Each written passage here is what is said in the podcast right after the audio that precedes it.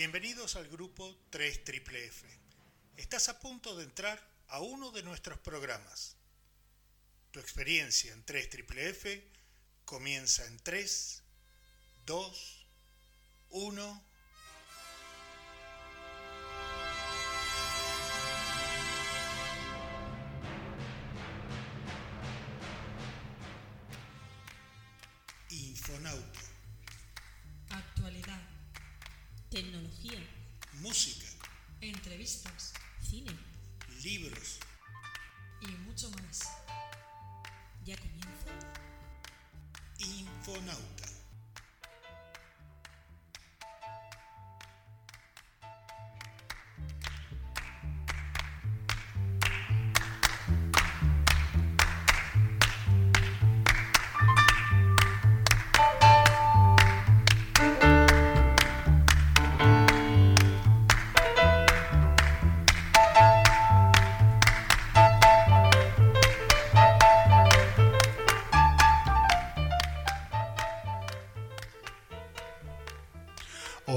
Hola, muy buenas tardes. Bienvenidos a otra edición de Infonauta.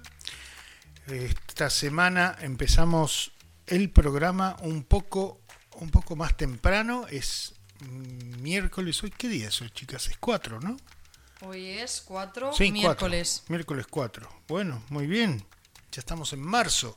Para los que nos están escuchando desde fuera de Australia, les comentamos que en esta galaxia la, el- se cambia de, por ejemplo, aquí, de verano a otoño, no el 21 de marzo, sino el primero de marzo. Llevo casi 20 años en este país, he preguntado a mucha gente por qué y nadie sabe responderme exactamente por qué aquí se cambia los primeros de mes en vez del 21 cuando es cuando los solsticios y demás. Bueno, cosas, curiosidades de este, de este país continente. ¿Qué tal chicas? ¿Cómo les va? Buenas tardes. Perdón que, que las dejé plantadas. Bueno, bueno, te perdonamos.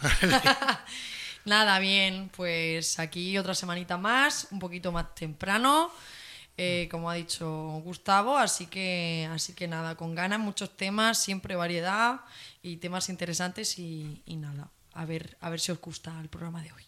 Firma. Sobre todo rescatar eh, algunas visiones que nos han parecido interesantes, de incluso de los temas de actualidad que están ahora mismo, los principales temas.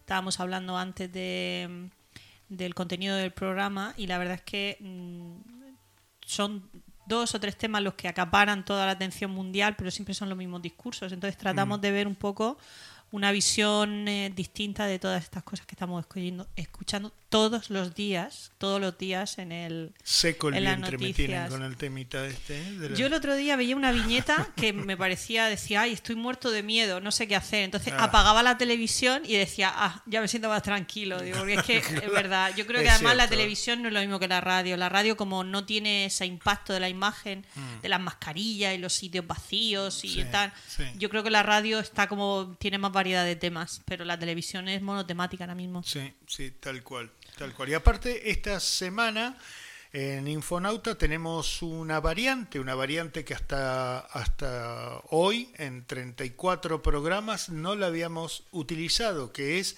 vamos a usar eh, una entrevista que han hecho unos colegas desde Buenos Aires, Argentina, de una de una radio, la, la FM Signo de Buenos Aires, y en un programa que se llama Sin Red, ya después vamos a dar bien los detalles, pero es una entrevista a una a la directora de una ONG belga, una señora que habla muy bien el español, prácticamente casi perfecto como habla, como habla el español y ella explica un montón de, de realidades y cómo ha vivido en, en Madrid y ha vivido en Bolivia y ha vivido en Buenos Aires también. Entonces tiene, tiene, tiene el criterio de poder, de poder saber cómo, cómo se puede, mm, eh, cómo hay las diferencias que hay que, o que ha habido en, en los distintos países. Así que es una entrevista que dura unos 20-23 minutos. Es súper interesante lo que esta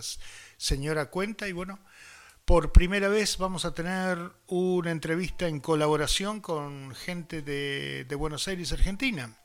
Así que estamos muy contentos de, que nos hayan permitido incluir la, la nota en nuestro programa. Sí, sobre todo además mm, a mí me gusta escucharla porque eh, se descarga de cierta ideología, de cualquier tipo de ideología política, de, me refiero de, de- de- ni en ningún contexto del país, sino que va a hablar de igualdad entre hombre y mujer, Sí. de consecuencias, de prevención.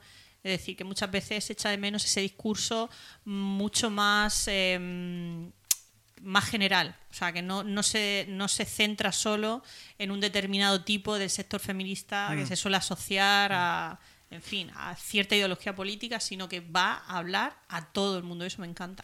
A mí, a mí el tema que más me gusta, porque es verdad que como el, o sea, que el Día de la Mujer siempre, no, pues a nivel mundial, ¿no? En unos países más, en otros menos, pero sí que sí que siempre hay un discurso, pues también un poco general en cuanto a la violencia de género y demás. A mí lo que me parece interesante de esta, entrevi- de esta entrevista es que es que habla sobre la prostitución, que a veces la es un tema, de la prostitución. claro, el, el tema de la trata y demás, que a veces no termina de quedar claro a la gente qué es exactamente prostitución, qué es trata y eh, como que explica un poco dependiendo de cada país y habla un poquito sobre ello y, y además esta mujer que es una experta se ha dedicado durante muchísimos años a estudiar eso. Creo que, creo que nos da para el Día de la Mujer que este domingo 8 de marzo. No olvidemos, pues, o sea, algo como que profundiza Sí. más Sí. en el tema Sí. de la prostitución. Sí. Me parece súper interesante. No, y hay un momento que ella- el- las dos este, periodistas del, pro- del programa Sin Red son argentinas. Y entonces hablan del machismo. Y bueno, y dice, sí, porque el machismo en Latinoamérica, en Argentina y en Bolivia. Y esta mujer dice, no, ojo, ¿eh? Que en Bélgica también, ¿eh? y se supone que lo- los Países Bajos son están en otro nivel y que están, este, uno siempre los tiene caratulados como que de ahí salen todos los avances del mundo y no, No. no, ellos, ellas, ellas también sufren del, del machismo en Bélgica, ¿no? Este, Por que, supuesto, bueno, por supuesto. Si es que, si es que no se libra a nadie, yo no se creo libra a nadie, exacto. que, que es igual diferentes variantes, ¿no? A lo mejor Mm. no tanto, no sé, por poner un ejemplo, no digo que sea exactamente eso, sino que no sea tan físico, tanta muertes, pero a lo mejor puede ser más psicológico, Mm. que igual también destruye a la persona mm, de otra forma. Entonces, pues está súper interesante, la verdad que Pero fíjate que curiosamente, eh, mm, a pesar de que dicen, decían lo del machismo en Latinoamérica, la revolución que hay ahora mismo en las calles de la gente que se tira a la calle a protestar no viene de Europa. O sea, viene, de, viene del 2016 o 17, vino de Argentina y en Argentina salieron millones de personas a la calle a- bajo un lema a reclamar y eso fue la semilla que luego se traspasó a, a España y de ahí a Europa, o sea que surge en Latinoamérica el movimiento este de protesta masiva en la calle hace, hace tres o, cua- eh, dos o tres años. O sea que yo creo y que... con eso y con todo no lograron que el- eras la base era la del aborto aborto libre no y no no se logró Ha sido, ha sido un Y- poco movimiento que se ha generado, es verdad que hace relativamente pocos años, pero como que siento que ha nacido como en diversas en diversos países por, por un motivo o por otro, en unos países por el aborto, por ejemplo, el movimiento de Me Too a nivel mundial también tuvo muchísima repercusión, porque eso generó que actrices, mm, o, eh, o sea, de, de- de la talla de, de ¿cómo se llama esta, esta chica que esta- era novia de Brad Pitt hace muchísimo tiempo? Patrol. Eh, sí, sí. eh, bueno, aparte de todo este movimiento, creo que también ha sido como un ejemplo para el resto del mundo para impulsarse y decir, es que no nos vamos a callar tampoco nosotras porque tal. Y entonces ha sido como que se ha generado un movimiento que son pequeñitas cositas que el aborto aquí, el Me Too allá y demás, que la violencia de género que, que genera muchísimas muertes en todos los países, pero es verdad que en algunos es, está más pronunciado. sí Así Ahora que- México, por ejemplo, está en, Claro, en claro. pie de guerra, ¿no? Eh, sí, Por- sí, por- total, en los, contra- hor- en los contra del horribles mm, sucesos que han sucedido, que han- que han- Feminicidios. sí, sí. horribles. De todas maneras, he hecho también mucho de menos. El otro día habla- eh, oía en la radio, por supuesto, que yo escucho mucho la radio, de una entrevista de una escritora musulmana y era interesantísimo.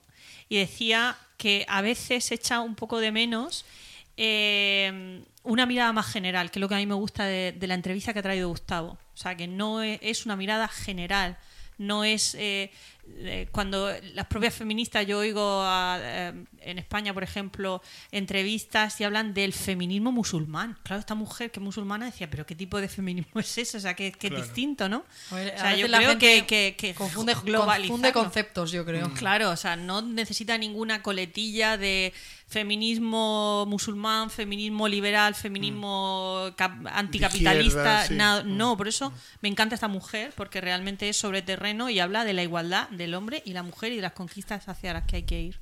Me parece estupendo. Sí, y dentro de, bueno, girando un poquito el- el- lo que habíamos hablado antes de en el- haciendo la producción hoy, eh, una de las cosas buenas que ha traído la gripe esta eh, El es COVID. el, el- sí, es el, el tema de la contaminación que ha bajado ha bajado pero drásticamente. Hay hay fotos que se ve impresionante todo lo que es la la zona alrededor de Beijing, de Wuhan, este, lo que era hace un año y lo que es hoy, ¿no? La- a la misma fecha. Este, bueno, digamos que eso es, mm, digamos, es, es la, la cosa, la cosa buena e interesante de, del- de todo este, esta telenovela del coronavirus. ¿no? Contada paso a paso. Contada paso a paso y día a día, exactamente. Sí, sí, sí.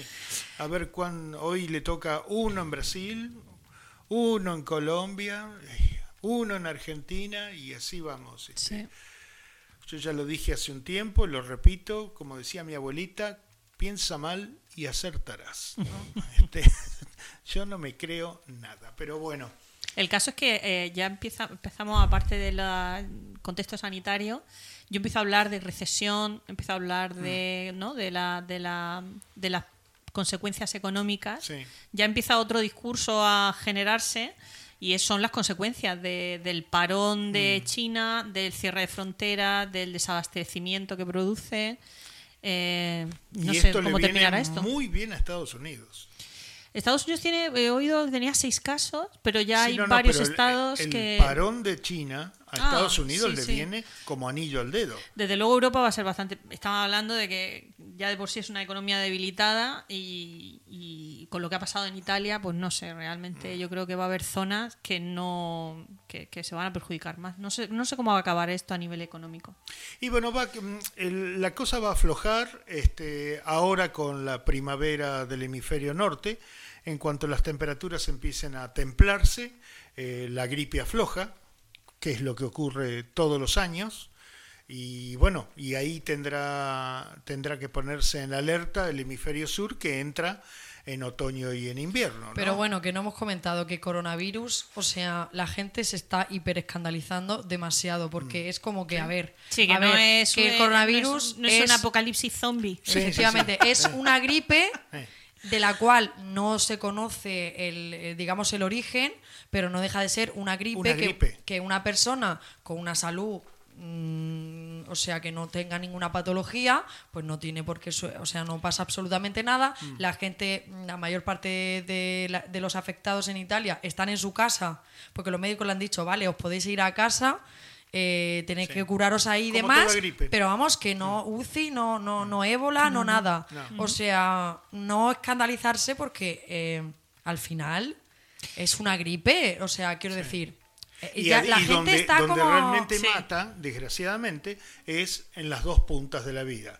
O bebés o gente muy mayor. Sí, yo estaba oyendo que eh, sí que hay un temor a que llegue a países donde no hay un sistema sanitario que sea capaz de, bueno, de controlar el, el- no tenga el protocolo, o sea, no den eh, de sí los protocolos que están establecidos a nivel internacional.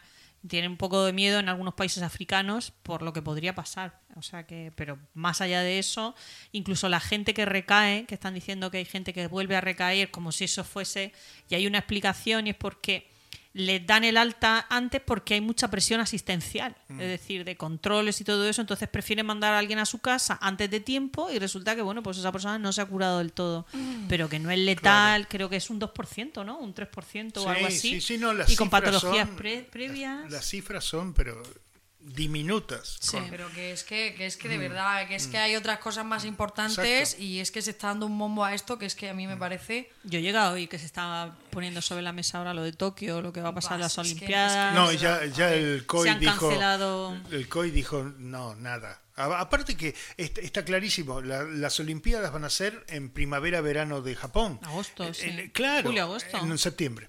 En septiembre. En septiembre porque es muy húmedo este Japón y, y por esa razón se hace pasado el foco de julio-agosto, ¿no? que es cuando la parte más caliente del, del verano japonés.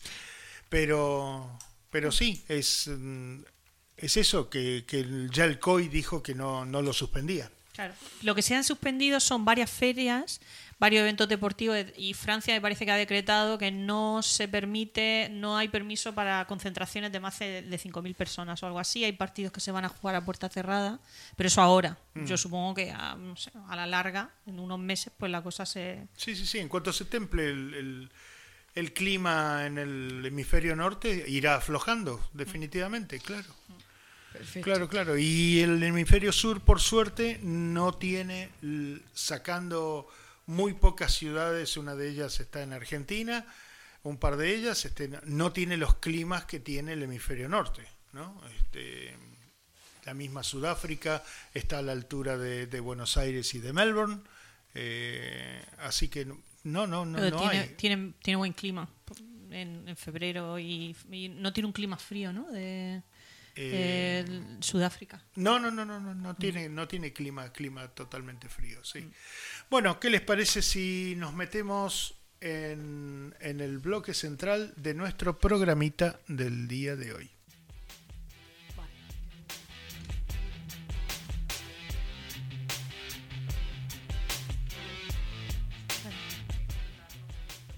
Y recordar seguirnos en nuestras redes sociales. En Facebook, arroba Infonauta Digital. En Instagram, Infonauta Digital. En Twitter, arroba Infonauta en red. Y en nuestra página web, 3fff.co. ¡Os esperamos!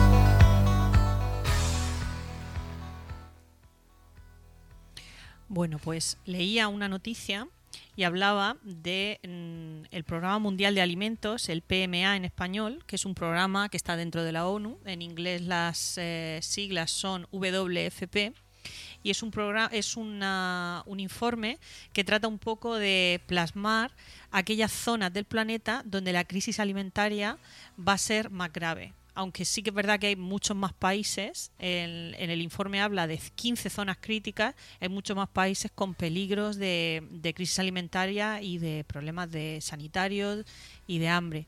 Pero estas 15 zonas son las que la ONU considera que son de emergencia. Hace un balance dice que se requerirían unos 10.000 millones para financiar operaciones para paliar este tipo de problemas. Estamos hablando de hambre, no de otros problemas que también vienen un poco a complicar el, el- el- mapa de estas zonas. Eh, está muy bien el informe, yo lo recomiendo, porque además viene por países, la mayor parte son en el continente africano, y explica qué es lo que ha llevado a esta zona a convertirse en una emergencia. Y también en el principio del informe habla de qué se considera crisis alimentaria. Eh, me sorprendía porque eh, según ellos eh, se considera crisis alimentaria cuando una persona no tiene lo suficiente para comer en un día. Entonces, estas zonas de emergencia alimentaria las sufren millones de personas que no pueden comer todos los días. Me parecía algo que me parece catastrófico. Entonces, se detiene, por ejemplo, en las principales, hablaba de Yemen. De Yemen eh, hablaba por la guerra, es decir, es un país, es una zona en el que la guerra produce abastecimiento y dificultades de que lleguen los alimentos a la población. Hablaba también de Haití, que ya no salen las noticias, pero Haití, desde que sufrió el terremoto hace 10 años ya, parece mentira que ha pasado 10 años, la situación sigue siendo de emergencia. Lo que pasa es que como no salen en las noticias, parece que ya se ha recuperado la zona, pero eh, sigue en, en- en un serio problema de abastecimiento. Hablaba también en el continente latinoamericano, eh, sale Bolivia. Sale Bolivia, que yo creo que toda esta crisis política que sufrió hace unos meses, en fin, habrá también eh, ha hecho que se intensifique el problema. Y sobre todo, hablaba de zonas como Sudán del Sur, que también ha sufrido guerra, que también se enfrenta, después de la guerra se enfrenta a crisis económica, no tiene ningún tipo de infraestructura y luego el clima. Entonces, me parecía interesante que nuestros oyentes eh, bueno, pues tuviesen este mapa de esas 15 zonas que están en crisis eh, de emergencia y que muchas veces vienen provocadas eh, algunas por el clima y otras por la guerra.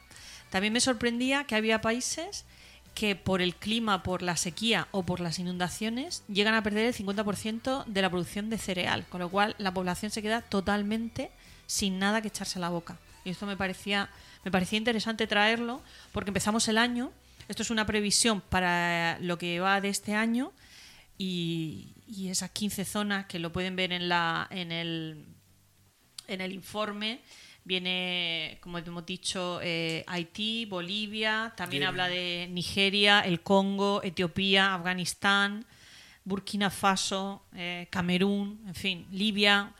Sobre todo son países africanos, pero también hay algunos de, en Asia y hay uno en, en Centroamérica y, y en Sudamérica. Entonces me parecía interesante, porque ya digo que muchas veces algunos son el clima, pero la mayor parte, si tuviese infraestructura, se podría paliar.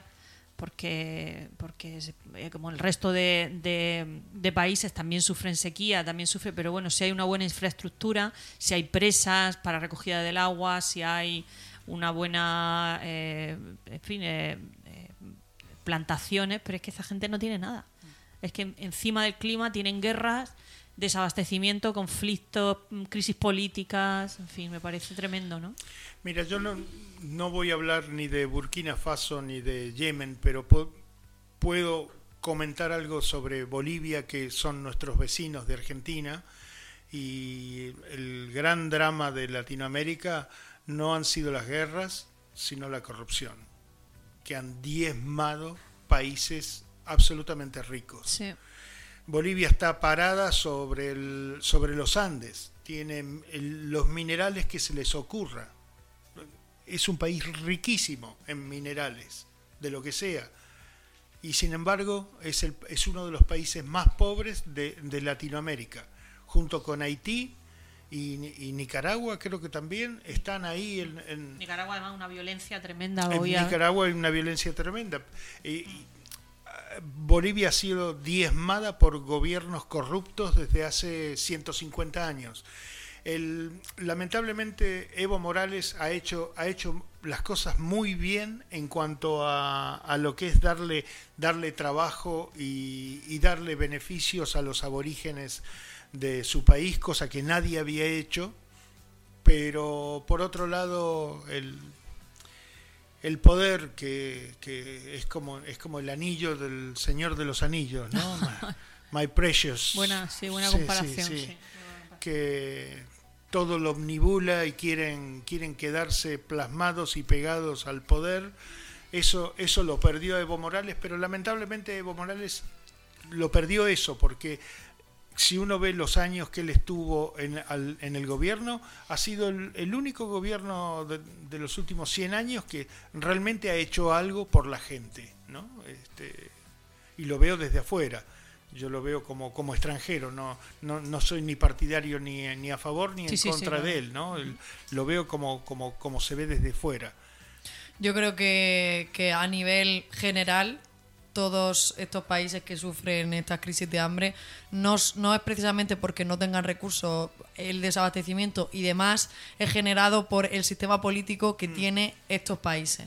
Simple y llanamente. Porque hay otros países que no tienen tantos recursos económicos en el hemisferio norte, Exactamente. ahí, o sea, ahí donde hay frío, donde ahí no se genera nada, Sí. y esos países son los más ricos. Sí. ¿Por qué? Pues porque aquí están las potencias dominantes y las dominadas, eh, que son precisamente estas, las que han sido explotadas, mm, eh, vamos, o sea, han saca- Escurridas. escurridas, han sacado Sí. todo, todo de, de- de- de ellos, o sea, Por eso yo países... creo que sería muy...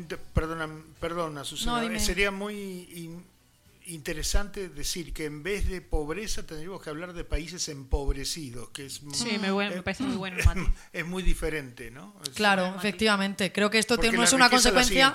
Creo que es una consecuencia que no es, no es sobre la sequía, sobre eh, tsunamis y sobre fenómenos meteorológicos que sí, que es que, que obviamente eh, mm, diezman a, a la a- a estos países, pero no es eso. No. O sea, es el sistema político que hay en esos países. Lo que genera esa pobreza, ese es eh, que a la hora de, en, en el caso de Haití, eh, la recuperación después de 10 años haya sido prácticamente nula. ¿Por qué? Por el sistema político. Si hubiese sido, eh, esto hubiese pasado en Europa o en Estados Unidos, eso se hubiese recuperado en un par de años máximo. O sea que ese es, esa es la reflexión. Porque además son los países más ricos en minerales en todo. Y, No solo, y luego, fíjate, no solo, perdona que te interrumpa, No, solo son ricos en minerales, estamos hablando de que tienen poblaciones muy jóvenes. Y Mm. estamos hablando de que Europa, por ejemplo, Está envejecida. Está, está envejecida. O sea, es que lo comparaba, Claro.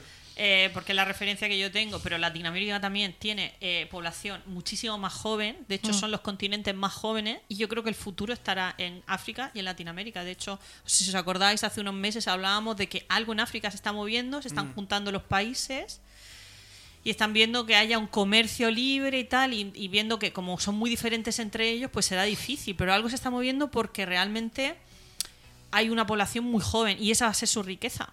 Tiene No población yo- muy no sé joven, yo pero- si- y Bolivia también, ¿eh? no sé yo si, Si lo si dejarán. nosotros, exactamente, si nosotros veremos eso, porque los, los viejos poderosos no creo que vayan a dejar que, No lo sé. que ellos levanten cabeza. pero va a ser una de sus riquezas. Porque además las potencias dominantes, mm, en cuanto ven un ápice de, de que una del- de las dominadas se recupera, es como ¡pap! ¿Sabes? Es como no podemos permitir que ellos Sí, que se- generen que el o eje sea, económico se centre en otro sitio. no, no podemos eh, o sea, no podemos permitir eso hay que tenerlo mm, completamente eh, hun- hundido para nosotros estar arriba o sea de eso se trata y dudo que nosotros o sea ojalá que sí pero dudo que nosotros veamos eso aunque sea la recuperación lenta que sí que lo sea Pero pareja. pero pero dudo que ojalá que sí pero Bueno, Tirma, súper interesante. Eh, primer tema musical de la tarde. ¿Qué, qué nos toca? Pues un tema de México del año 2015. El grupo se llama Caloncho y la canción Palmar. Muy bien, nos vamos con ellos.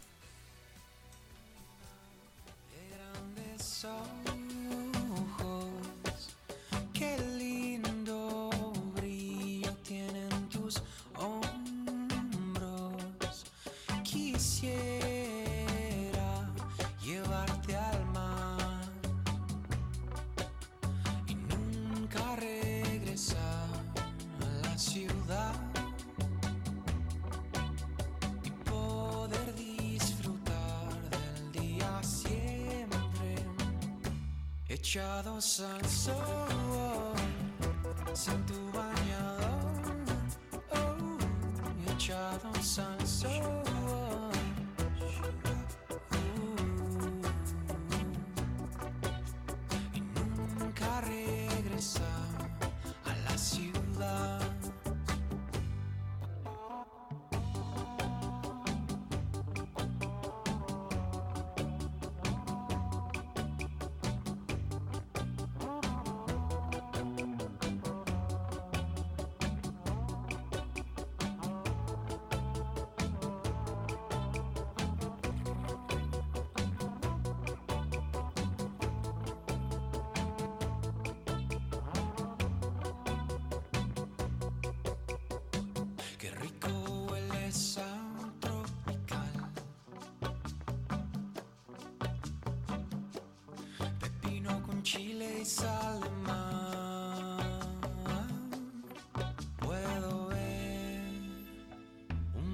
destello de arena pegado a tu color tostado que brilla al reflejar el sol.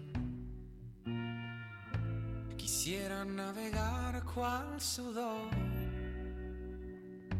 tu piel morena, rumbo a hacerme vapor, echados al sol, son tu bañador.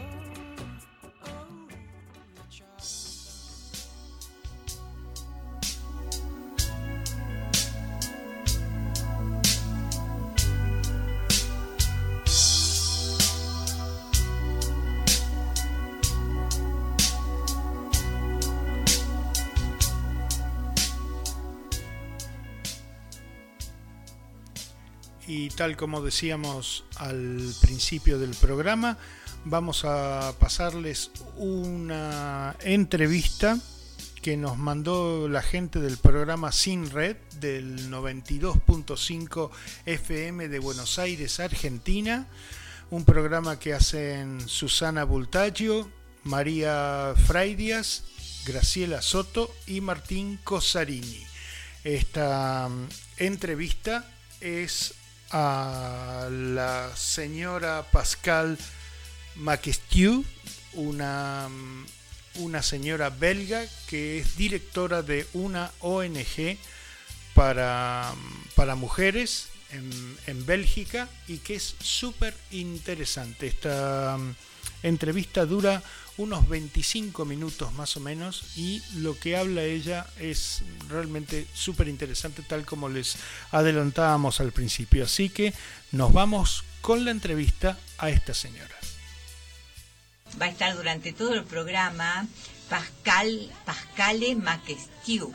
Ella eh, nació en Bélgica, pero está muy cercana a la Argentina siempre eh, y en este momento nos vino a visitar y nos va a contar un poquito acerca de eh, qué es lo que la convoca en Bélgica y que desarrolla en general eh, en todas partes donde ella pueda investigar. Tiene que ver con la ONG feminista que trabaja desde 1994, El Mundo según las Mujeres que es eh, para un mundo donde las relaciones se construyen sobre la igualdad, la diversidad y la solidaridad. Aquí eh, les presento a Pascale.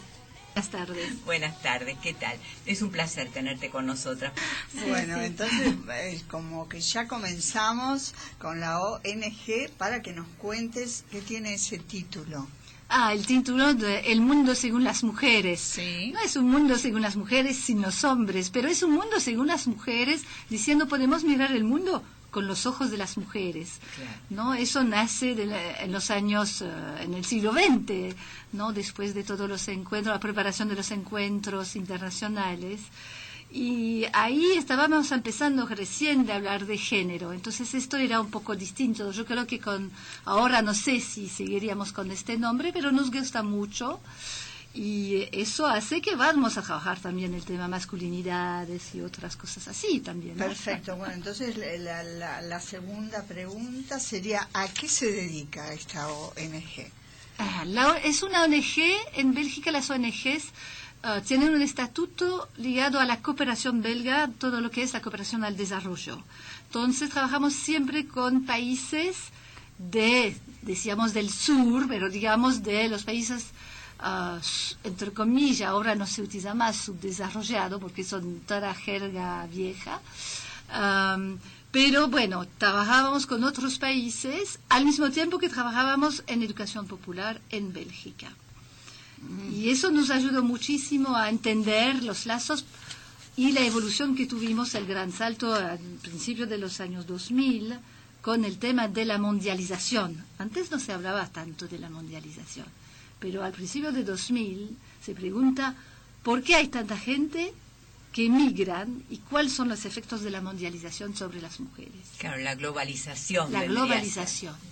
Claro. Y em, digamos, tienen su sede en Bélgica y después tienen otras sedes en otros países o se manejan desde Bélgica. No, más? nos manejamos, somos un equipo de, de 15 personas, nos manejamos desde Bélgica, pero tenemos eh, trabajamos con compañeras en distintos países. De igual a igual vamos a trabajar con gente de Bolivia, de Perú, de Senegal, de Malí, de Niger, del Congo, de distintos países.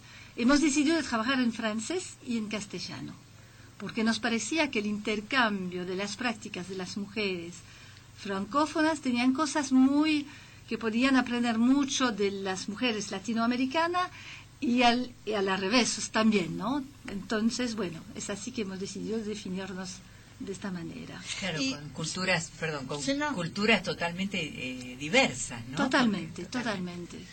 ¿Y cuáles serían como los ejes principales eh, a lo cual se abocan y, y luchan, ¿no? Porque Sí, es una militancia. Bueno, trabajamos en tres tipos de ejes que siempre se van a nutrir. Vamos a hacer de la investigación-acción, vamos a hacer de la capacitación y lo que se llama acá yo creo que es advocacy. El cabildeo, no sé, porque yo tengo de vez en cuando construcción un poco boliviana De- de- Ah. de castellano, pero es hacer todo el lobby para cambiar leyes, para mejorar la toma de conciencia de, de nuestros dirigentes a nivel de las políticas públicas, pero también de las ciudadanas y ciudadanas de, de Bélgica. Algo así como una concientización, podríamos exactamente. estar hablando. Ah, sí, sí, concientización, es decir, ver, lograr que, por ejemplo, cuando ven las mujeres ah, extranjeras, muchas veces la ven con ah, prejuicios y que vienen de la colonización. ¿no? Cuando, cuando yo doy clase, por ejemplo, yo pregunto a los estudiantes que son adultos en general, bueno, usted quiere una, quisieran buscar una, una mujer eh, eh, suavecita, tranquilita, ¿qué continente? Directo me van a decir Asia. Después una salvaje, África. Una bomba, una latina. Bueno, esos son prejuicios terribles. Estereotipos que están Instalados. instalados desde la colonización. Sí. Y entonces, pero si miramos las pequeñas anuncias de para, sobre internet, sobre la- el tema de la de mujeres en situación de prostitución, vamos a tener este a encontrar lo mismo. Sí. Solamente que el soporte no es la, la, la, la tarjeta postal, ahora es internet. Claro. Pero la mente no cambió mucho, lamentablemente. Lamentable. Hay mucho machismo, ¿no? Mucho machismo. enquistado en todas las sociedades, porque algunas más, otras menos. Latinoamérica es bastante machista en algunos países. El caso de Bolivia, por ejemplo. Es muy difícil. Pero siempre va a haber un machismo y otro también, o, o en otra forma de machismo. En Europa la gente piensa que no son machistas. No se dan cuenta que genera todo el tiempo mecanismo de machismo. ¿No? Vamos a pedir a alguien, estamos charlando, habría un hombre que está acá, él va a empezar a hablar y explicar lo que estoy haciendo. Ah, Siempre el... el- el- Como el protagonista Claro, la explicar. charla. la preponderancia del hombre. Siempre, siempre, y entonces tenemos que aprender, no, yo puedo hablar por mí misma y déjame contar y de- Claro. eso de estas pequeñas cosas que, entonces es una forma de machismo, Claro, pero las nuevas generaciones, este, yo creo que ya están, eh, están cambiando. Sí, sí, sí, sí, sí, sí, pero es a la fuerza de las... De las- la lucha. De la lucha y de las jóvenes que dicen, basta, Claro, hasta aquí llegamos. hasta aquí llegamos, ¿no? Ahora ellas trabajan, eligen, es otra cosa. Ahora, por ejemplo, este cambio que se ve en las jóvenes, por así decir, ¿no? o, o en las generaciones eh, nuevas, eh, se tiene que dar también de- dentro de un contexto histórico y geográfico, depende cuál es la región, ¿no? Exacto. Porque vos has nombrado sitios muy carenciados, muy complicados desde lo político, lo económico, la marginalidad. Eh, ahí, ¿cómo se trabaja en los talleres? ¿Cuáles son los conceptos que se le quiere eh, acercar a, a la mujer? Para nosotras la base es siempre trabajar sobre el tema de, de que lo- los grupos tienen que definir qué es para ellos género y igualdad. ¿Qué quieren? Igualdad en derecho. No voy a entrar, no vamos a entrar en género, orientación sexual, o no entramos No. en este tema. Le decimos siempre lo que es importante es ver la parte política, primero. Después va a abrir otras puertas si se puede. Pero la mayoría del tiempo la gente está dispuesto a hablar desde su práctica, no desde su manera de ver las cosas. Entonces yo no le digo que si doy una clase no le pido que me repite la definición de género. Yo, ¿qué- género para vos qué es? ¿Qué sería? Claro. ¿Qué sería importante para vos? ¿Cómo? Y después hacemos talleres participativos y los hombres reflexionan tanto como las mujeres, digamos. Es, va a ser muy distinto a alguien en Malí donde las mujeres no pueden hablar en público, como antes era el caso en Bolivia. Yo viví tres años, en los años 80 en Bolivia. Ajá. Las mujeres no podían tomar las palabras en público, las mujeres quechua no tomaban. Cambió totalmente. Sí, sí, sí, sí, ¿no? sí. Entonces es verdad que siempre en el tema de género, por eso podemos avanzar si la gente dice, bueno, me voy a reflexionar sobre mi sociedad, te la voy a enseñar, entonces me, la, me, la, me las enseña, me dicen, mira, acá no se puede hacer eso, ¿por qué no se puede hacer eso? Ah, bueno, no se puede hacer eso, y bueno, y, y a vos te parece que es correcto, cu- cuál es lo mejor, y poco a poco así se van preguntando lo que fue siempre tradición, la recuestionan. Entonces tenemos que tener siempre el tema de qué tipo de jerarquía existe en esta sociedad, Claro. Cuál es la historia, el contexto actualmente. La, la parte subsahariana eh, tiene un problema grave con los yihadistas, ¿no? Entonces ahí vamos a tener otro tipo de dinámica. Sí, además, en- por ejemplo, en nuestra sociedad ocurre el tema de la, de la educación sexual que todavía no se termina de aplicar en todas las escuelas y que tiene que ser algo desde el inicio, ¿no? De los, de los chicos. Y bueno, y ustedes también se ocupan de planificación familiar. Cuando tuve esta charla con ah, Página 12, era, eh, esta- ah, en aquellos momentos trabajaba medio tiempo en la Federación Laica y medio tiempo en el mundo según las mujeres. Ah. El mundo. Ahora trabajo tiempo completo en el mundo, En el según, mundo las según mujeres. las mujeres. Pero seguimos trabajando mucho el tema de educación sexual. Estamos sacando libros, escribimos toda la metodología que utilizamos. Y, ah, Ahora, una cosa no va con la otra, sí, digamos, todo lo que sea la, es, mm, digamos, la trata de personas que tengan que ver con la explotación este, sexual, obviamente que tiene que ver con la planificación, Total, o sea, total, es, todo es es- integral todo El- eso, ¿no es sí, cierto? los derechos reproductivos sexuales son muy complejos, muy completo y suficiente la definición que tenemos de Naciones Unidas en el 95 y 94 y quedamos con eso y suficiente. Solamente que tenemos que ver cómo hacemos esto, cómo la gente se va a apropiar. Y para mí, ah, en Bélgica la, la- propuesta fue que las escuelas la hagan todas. Hubo, hay decretos, pero yo estoy muy So- soy poco convencida que siempre la escuela debe responder en eso.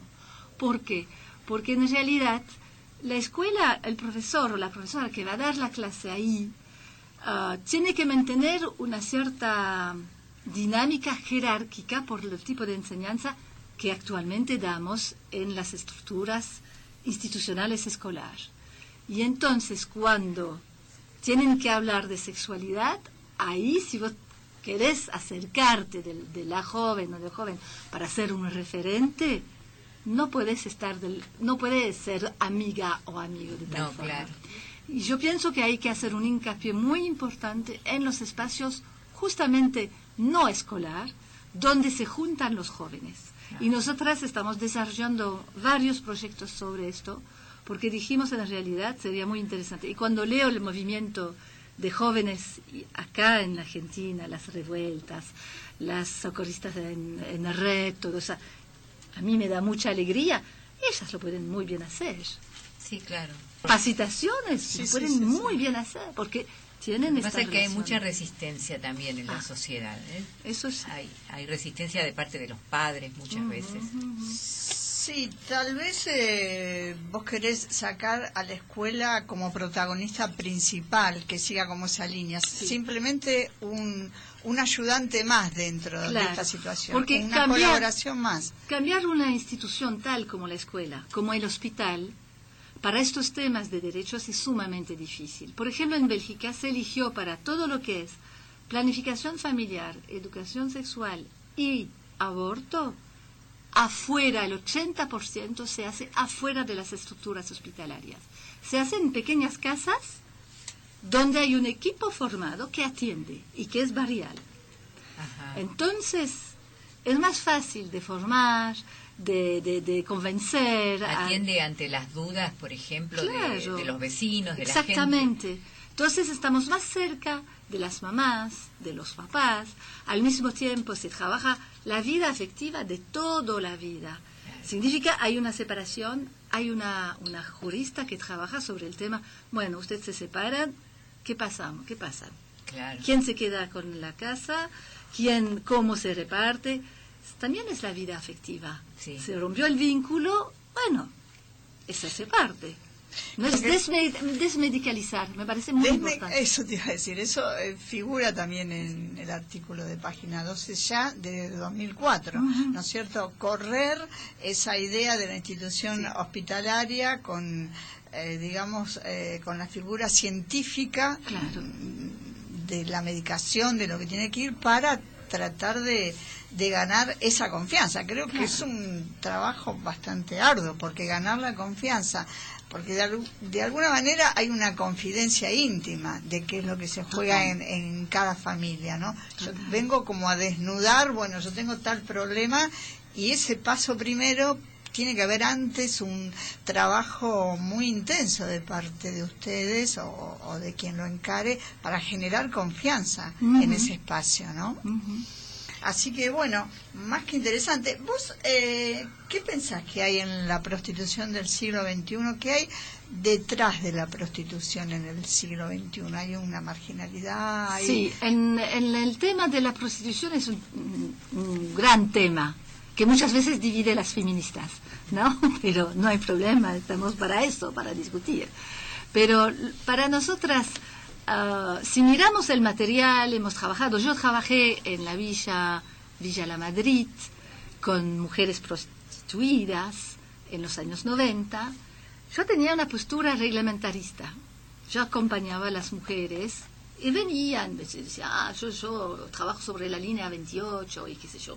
Y bueno, le dábamos planificación, eh, facilitamos un montón de material, pero hemos empezado a través de una investigación-acción, por eso yo decía es importante denudar, no quedar solamente en la práctica, siempre hacer cabildeo y a sabes hacer investigación-acción cruzadas con distintos países, porque así nos abren la mente. Y eh, una nos dice, mira, estamos haciendo una investigación con los clientes y hemos leído lo que habían escrito, los, creo, cómo hablaban de las mujeres. Dijimos, pero no se puede. No podemos seguir una sociedad donde ven a una mujer que es la María y la otra la prostituta. Estamos en el siglo XXI. No puede ser que todavía estamos en esta ciudad. Entonces empezamos a decir, ¿quién podríamos escuchar? Y fuimos buscando gente que había trabajado el tema y, ah, y también sobreviviente. Porque la mayoría del tiempo se escucha a mujeres que están en situación de prostitución, que se llaman trabajadora o no, eso cada una se define, pero la sobreviviente era, wow, muy pesado de escuchar lo que ellas. ¿Cómo salir de eso? Una vez que recibió el estigma, ¿Cómo correrse de esa marca? no pueden. La sociedad es tan, tan terrible que van a poner todo sistema económico, más que todo el económico, es lo que donde le van a poner lo, lo peor, y la violencia que van a conocer. Porque reconstruirse después de un montón de situaciones de violencia sexual, estas mujeres, la mayoría, tienen memorias traumáticas Sí, ¿no? claro. y tienen un estrés postraumático Claro, y además enfermedades incluso. similar a la tortura. Es lo mismo que las mujeres que fueron torturadas Sí. durante la dictadura. Y Porque- más cuando, cuando son explotadas por alguien. Exactamente. Porque no todas eligen. No, y, ni la, y la elección, ¿qué quiere decir la elección? Porque cuando vamos a buscar, que sabemos que entran, no entran a los 24, entran a los 14. Claro. ¿Qué elegís a los 14? No sabes nada. Lo mismo que un embarazo, ¿lo elegís realmente a los 14? Bueno, ahí ¿O querés jugar con un bebé? Porque quieres existir como, como mujer. Claro. ¿no? Es, son, por eso es un continuum para mí de violencia, ¿no? Y para mí la prostitución, la situación, el sistema prostitu- prostituador sería el, el iceberg, la punta del iceberg. Una mujer en situación de prostitución va a conocer todas las formas de violencia, todas. No hay ni una que no va a tener. No, no va a poder reconocerlo mientras que está en situación de práctica Activa. activa. Pero una vez que lo dejas, wow, ellas se largan y te cuentan cada cosa increíble. Y yo ahora hago bastante debate con distintas personas sobre este tema en Bélgica, porque como en Francia una ley abolicionista, bueno, ¿qué hicieron los proxenetas? Empezaron a abrir en, en, en Bélgica, somos Ah, a frontera, entonces claro. dijeron, bueno, no importa, vamos a abrir acá, se pasa frontera sin problema. Bueno, y entonces abren lo que se llaman los Erocenter, que son supermercados donde encuentras 100 mujeres y vas eligiendo. Y tenés tres turnos. Ajá. Y los tipos se hacen la, La plata. la plata de eso. Realmente. Después tienen que lavar el dinero.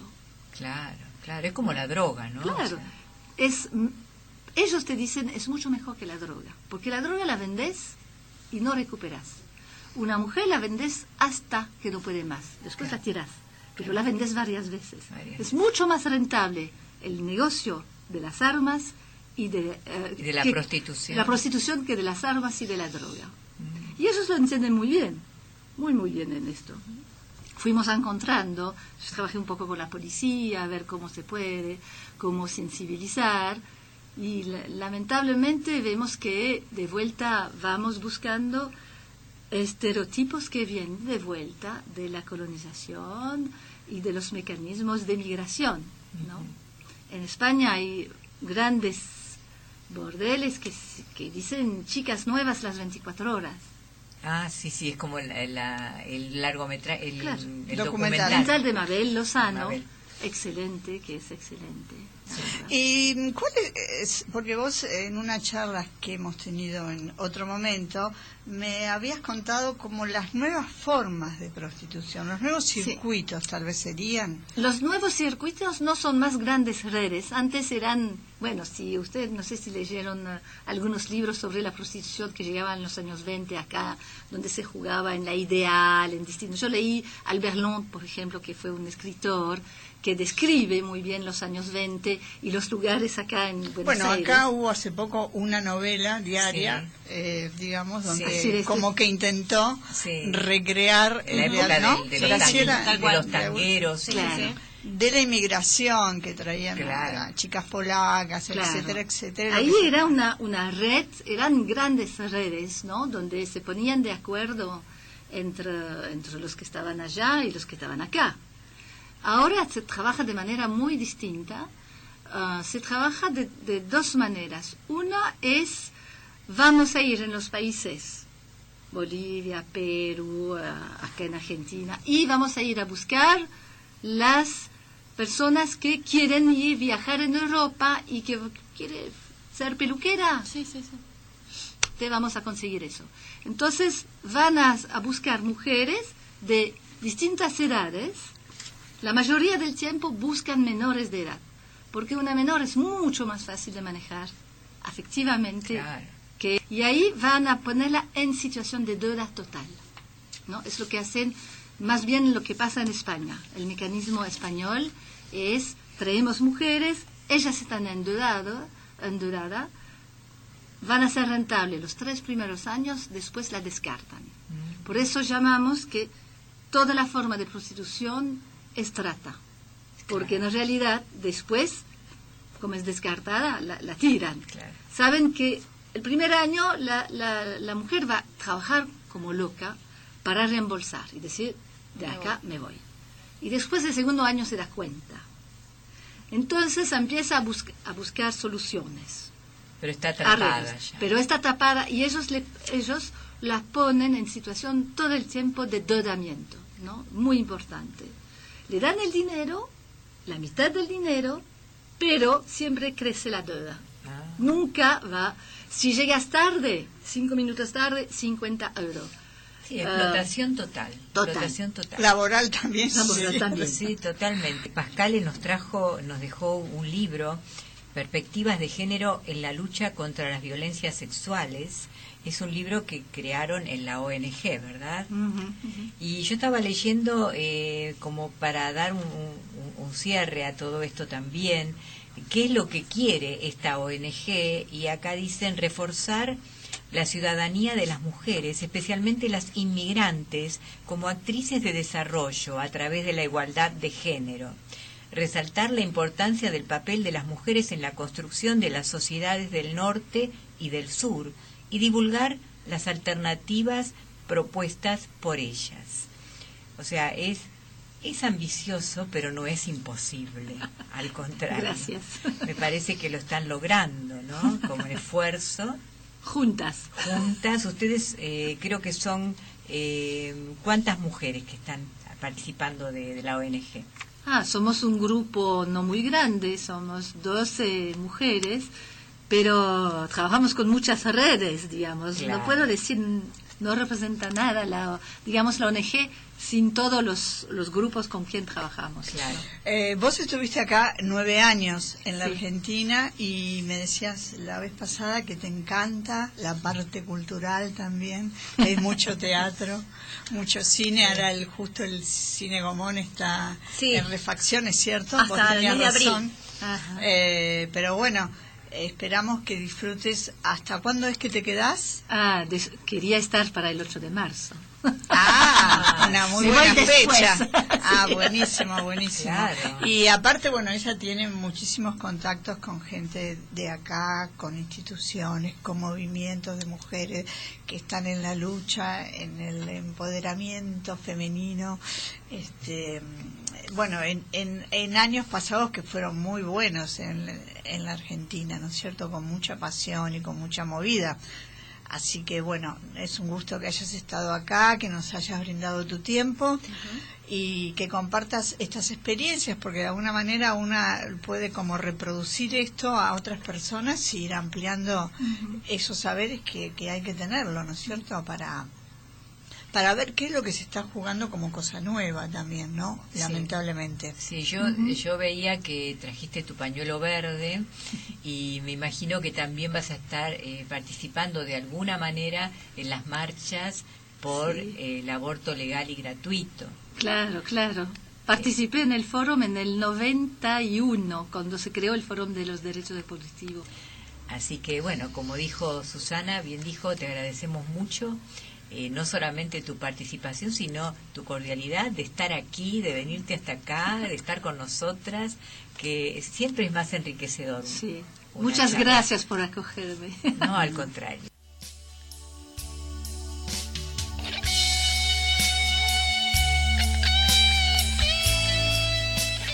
Y esta fue la, la entrevista que tuvimos con, que tuvieron la gente de, de Sin Red eh, a la señora Pascal Maquestiu y bueno espero que la hayan disfrutado y nos vamos con nuestro siguiente tema musical ¿qué nos toca niñas? Pues un tema de Chile del año 2010. El cantante es Denver y la canción Lo que quieras. muy bien vamos con Denver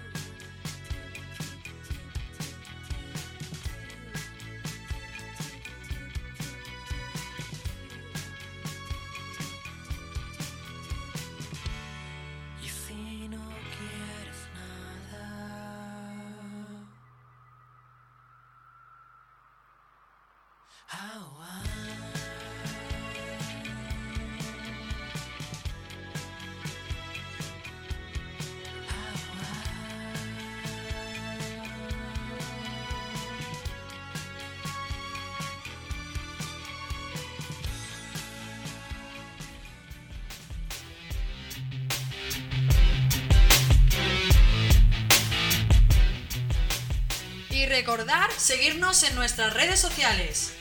En Facebook, arroba Infonauta Digital. En Instagram, Infonauta Digital.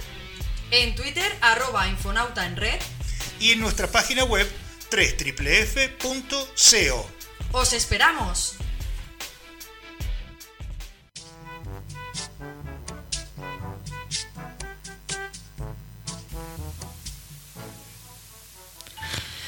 Bueno, pues si hoy vengo a hablaros sobre la importancia de estos pequeños animalitos vitales para, para el desarrollo de, la humanidad y para que hoy estemos aquí.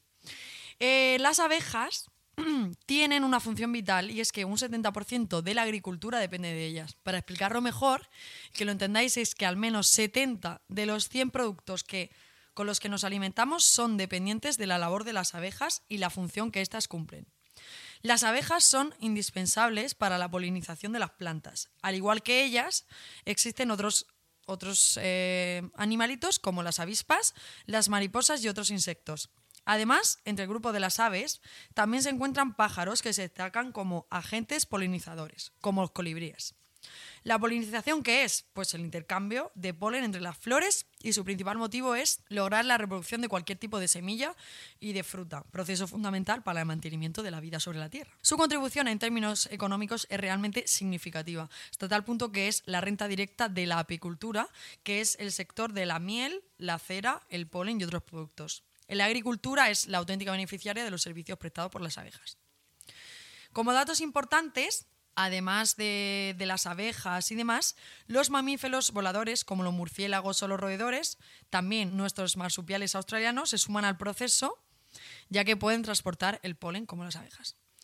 Eh, una abeja puede volar a velocidad de hasta 15 millas por hora. Eh, una colonia de abejas puede contener hasta 60.000 abejas en su apogeo. Y una sola abeja obrera produce alrededor de una cucharada y media de miel en su vida. O sea, es un montón. Cucharada y media por abeja. Una abeja obrera industriosa puede visitar hasta 2.000 flores al día. Eh, hay miles de especies de abejas, con, unas viven solas, otras están en agujeros en el suelo y algunas no tienen aguijón. Las abejas reinas pueden vivir hasta 6 años, reduciendo obviamente su capacidad reproductiva según envejece. Las flores que alimentan a las abejas tienen néctar o polen o ambas.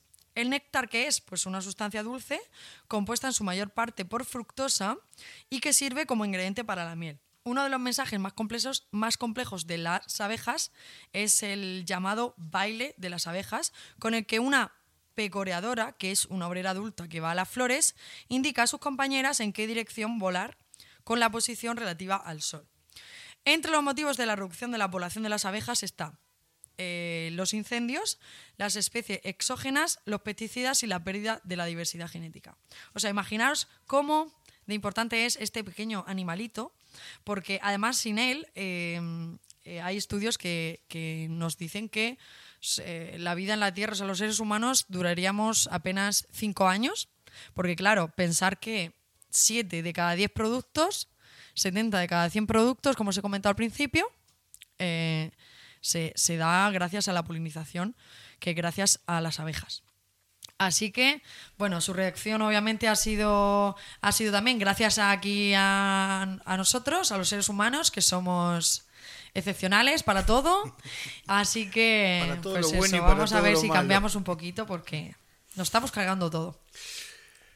Pues sí, pobres animalitos, este parece mentira, ¿no? Que un animal tan pequeñito y que dependamos sin saber, dependamos tanto de, tanto de él, ¿no? Es, es- sobre todo los pesticidas, eso es, es algo que les está haciendo muchísimo daño. Eh, yo he leído, he leído en algunas notas de, de quejas de, de apicultores justamente por, por el tema de los pesticidas en los campos vecinos a donde tenían ellos sus, sus colonias de abejas y que le han matado el- los pesticidas, el 60-70% del, del, de la cantidad de abejas que, que tenían, ¿no? Es- De todas maneras, hay zonas donde los pesticidas ya no están eh, permitidos y el problema que tienen las abejas son la- las especies invasoras Mm. eh, que, que, Sí. que arrasan con, con las especies que hay autóctonas. Yo me acuerdo que hice en- un trabajo de, una clase de inglés, todo el mundo hablaba de su país, pero a mí es que me parecía que tenía que empezar a, tener un vocabulario distinto y preparé un, un- un- mi, mi trabajo era sobre las abejas, porque alguien me contó que son fundamentales, yo no lo sabía. Y resulta que descubrí que hay algo en inglés que se llama Colony Collapse Disorder, que es lo que está pasando ahora, que es eh, como que las colmenas colapsan. Y es porque el- eh, la mayor parte de las eh, abejas adultas desaparecen y solo queda la abeja y las crías, con lo cual la, colen- la col- la colmena desaparece también, colapsa. Entonces me pareció interesantísima y entonces no solo los pesticidas, sino también las, el- el- la destrucción de su hábitat y las especies invasoras. Sí, la verdad que la mayoría, eh, la destrucción de su hábitat y demás también está bueno, es debido a los incendios y Nos demás. cargamos todo, ¿eh? No, no, es que todo es culpa nuestra. O sea, todo es culpa nuestra. Yo no lo es culpa entiendo. nuestra, sí. Así que nada, a mí me parece súper interesante. Sí, además sí, me que- parece interesantísimo Sí, y sí, sí, yo sí, creo que la gente no sabe lo importante que son. Claro, y que además también los pájaros y los marsupiales australianos y demás, no sé, no, no eh, la, la noticia no dice exactamente qué marsupiales eh, exactamente, pero no sé, me parece la verdad que curioso porque yo Sí. pensaba que eran solo las abejas y las avispas y demás insectos, pero no que también los roedores y demás también, también lo hacían. Así que, bueno, eh, como os he comentado, el Instituto eh, Watch de Londres lo ha declarado la especie eh, más valiosa del mundo. Fíjate. Mira tú. O sea que, claro. Hombre, el 70% depende de la producción claro. de alimentos. Depende o sea, de eh, toda la producción de frutas, verduras Sí, sí, y sí, sí. flores, Sí. todo depende, la polinización depende solo y exclusivamente de las abejas, más, bueno, algunos insectos, pero digamos que el encargado principal de todo eso es la abeja. La abeja. tesoro ecológico. ¿Mm? Totalmente. Así Pues que a fíjate lo importante cuidarlas. que es. Cada uno que cuide dos o tres y así. Ojo que si te pica una abeja, Sí, Eh, yo tengo familiar alérgica y te, se ponen fatal, ¿eh? O sea, Sí, mi madre, sí. mi madre, yo no sé si es alérgica o qué, o si eso es normal. Mm. Pero le picó, porque mi ma- bueno, mi madre trabaja como en un sitio que se dedica a las flores y demás, y claro, obviamente Claro, ahí están claro. las abejas. Y le, le picó una en la cara. eh, yo no sé si es que mi madre es alérgica o eso es normal, pero es que mi- se le puso una Sí, cara. eso es normal. Mm. Es. Mi hermana tiene que ir al hospital directamente. No, no, no, es. porque si no puede mm, tener un potente. colapso. Mm. Así que si la veis, no las matéis. Sí. ¿Vale? Por favor. Pero tampoco que le dé a la gente por acariciarlas. no, no, Pero, tampoco. Vamos a dejarlas en pero paz. La, la abeja, ella, ella huye, ¿eh? no, no intenta picarte. Bueno, Eh, depende. no, Lo que no, pasa es que, claro, si tú vas a tocar una flor, por ejemplo, en un Ah, jardín, bueno, en un claro, parque, sí. tú ves una flor y la vas a coger, claro, si la está ahí, pues te va Sí, a picar. Eso sí, eso porque sí, porque se siente al final amenazada. se siente atacada. Claro. Pero sí, bueno, eso. Vamos a portarnos bien. Muy bien, así que ya saben, cada uno queda al cuidado de tres abejas y así arreglamos el problema. Muy bien, niñas, continuemos con, con nuestro programita. Espacio, la última frontera. Estos son los viajes de la nave Infonauta, en una misión continua, explorando extraños nuevos mundos, buscando nueva vida y civilizaciones, yendo donde nadie ha llegado antes cada semana.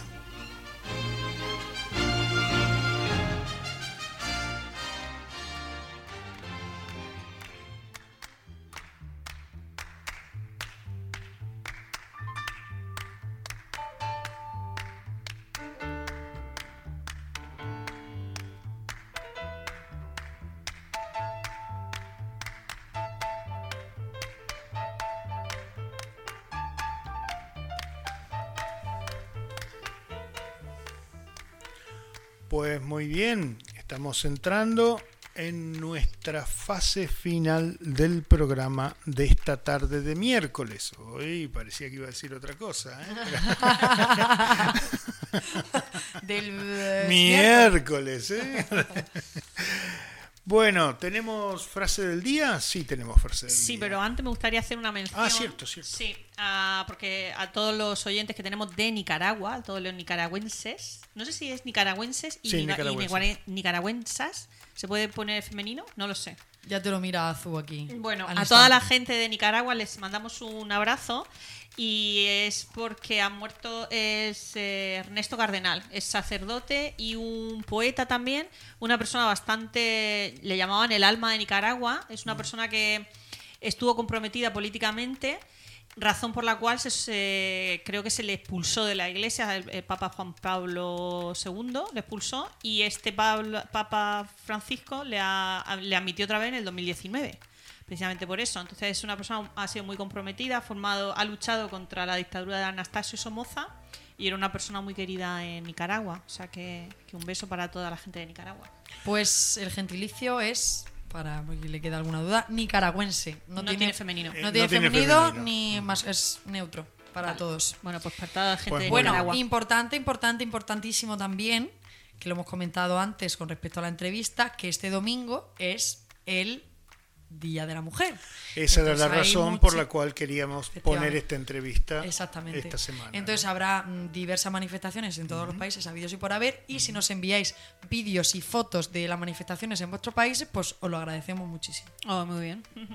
Así es, perfectamente. ¿Cómo mm, tenemos la frase del día de hoy? A ver, a ver. Pues hoy es una frase que se le atribuye a Mahatma Gandhi y dice, la libertad no es digna de tener si no incluye la libertad de cometer errores. Me parece una, fase, eh, una frase fantástica porque siempre se dice la primera parte que es acerca de la libertad, pero hay veces que la libertad es para, para equivocarse. Y eso Sí. me parece fundamental. Sí. Mm. Sí. Se puede, se puede mm, extrapolar hasta en la educación de los niños, ¿no? Que Sí, sí, exactamente. dejarlos que se equivoquen porque esa es la manera de aprender también. Exactamente, sí, Eh. la libertad va de, de la mano del aprendizaje. Sí, sí, sí, sí, sí. Muy bien. También tenemos música brasileña.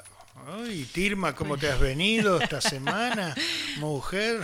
Esta- a mí es que me encanta la canción es de Sergio Méndez y lo que pasa que se lee en, la, en el, en el vídeo que el compositor es Sergio Méndez y Carliño Brown. A mí me encanta Carliño Brown. Entonces la canción es Magaleña, un tema compuesto en 1992 que integra el forma parte del disco Brasileiro y a mí me encanta esta canción, me parece fundamental. Es un honor que hacemos a los carnavales. Es un clásico De todo el carnavalero. mundo. carnavalero Lo de todo total. el mundo. Sí, sí, de todo el mundo. Me parece una canción maravillosa. Pues muy bien, nos vamos con Sergio Méndez y su tema Magaleña del disco Brasileiro. Será hasta la semana que viene. Tirma, Azucena. ¡A bailar! Y a bailar. Bye. Bye.